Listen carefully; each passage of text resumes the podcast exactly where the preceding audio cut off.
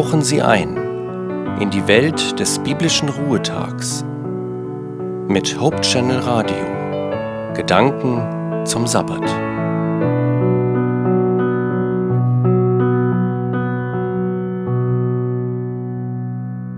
Liebe deinen Nächsten wie dich selbst. Das geht nicht. Stimmt das?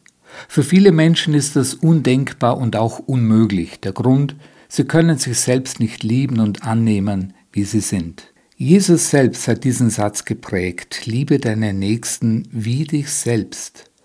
Aber was ist, wenn man sich selbst nicht lieben und annehmen kann, wie man ist? Wo liegen die Ursachen, wenn man sich selbst nicht lieben kann? Unsere eigenen, inneren Wunden und unser Schmerz hat ihre Wurzeln meist in der Kindheit oder in anderen früheren Erfahrungen und Erlebnissen. In vielen Fällen geben uns unsere Eltern nicht die Zuneigung und Aufmerksamkeit oder auch das Verständnis, das wir als Kinder gewünscht oder auch gebraucht hätten.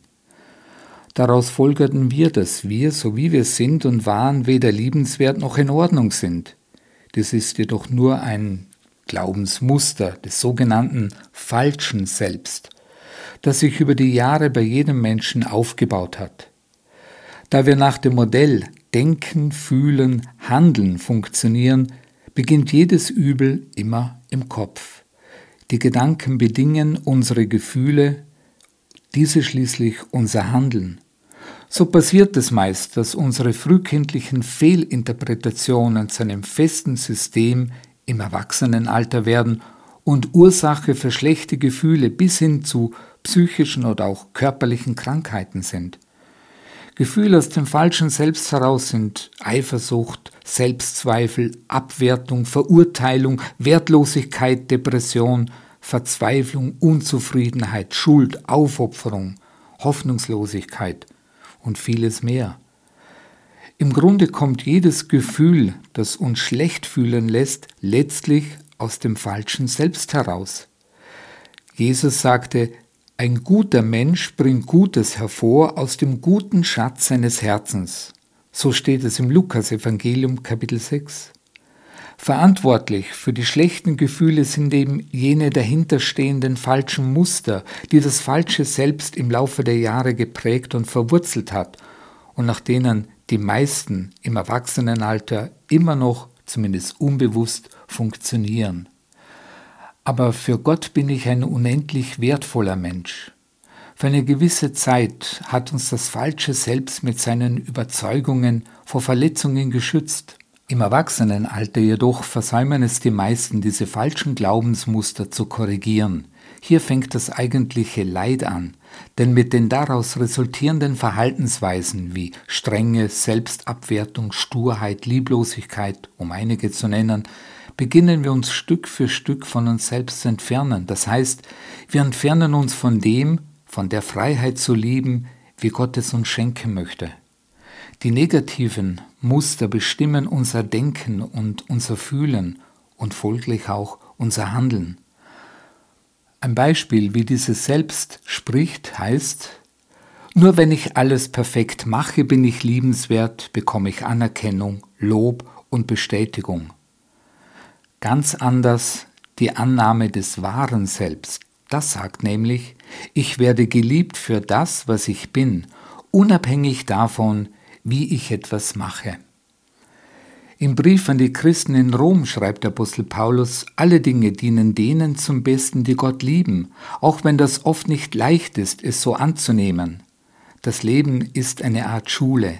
Jedes Ereignis dient dazu, zu reifen und zu lernen. Aber natürlich gibt es auch Früchte für diese Selbstliebe, für die Selbstannahme. Denn wenn wir uns selbst annehmen, dann fordern wir von anderen nicht, dass sie uns Zuwendung und Anerkennung geben. Wir genießen die Anerkennung anderer, sind jedoch nicht von ihr abhängig.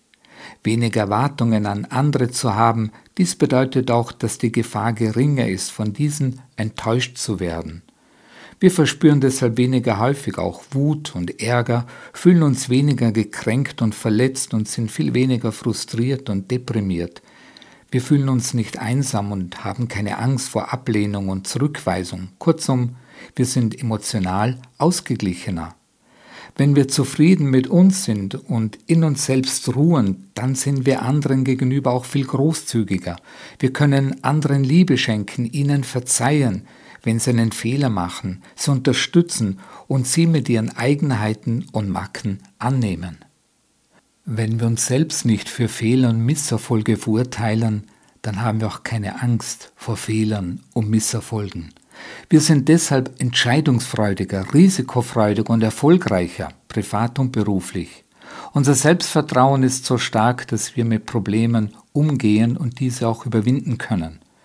Wir glauben an uns und die Fähigkeit erreichen zu können, was wir anstreben und was uns wichtig ist. Ich rede jetzt aber nicht vom Erfolgsmenschen, nur von dem Menschen, der eben Gott vertraut, dass Gott uns die Dinge gelingen lässt. Und wenn sie nicht gelingen, dann lerne ich daraus. Wir lassen uns nicht von anderen und deren Kritik verunsichern, sondern wir gehen unseren Weg. Ich wünsche Ihnen viel Kraft, sich diesen Herausforderungen zu stellen und zu der Selbstliebe zu finden, die sie stark macht, auch den Nächsten zu lieben, wie sich selbst.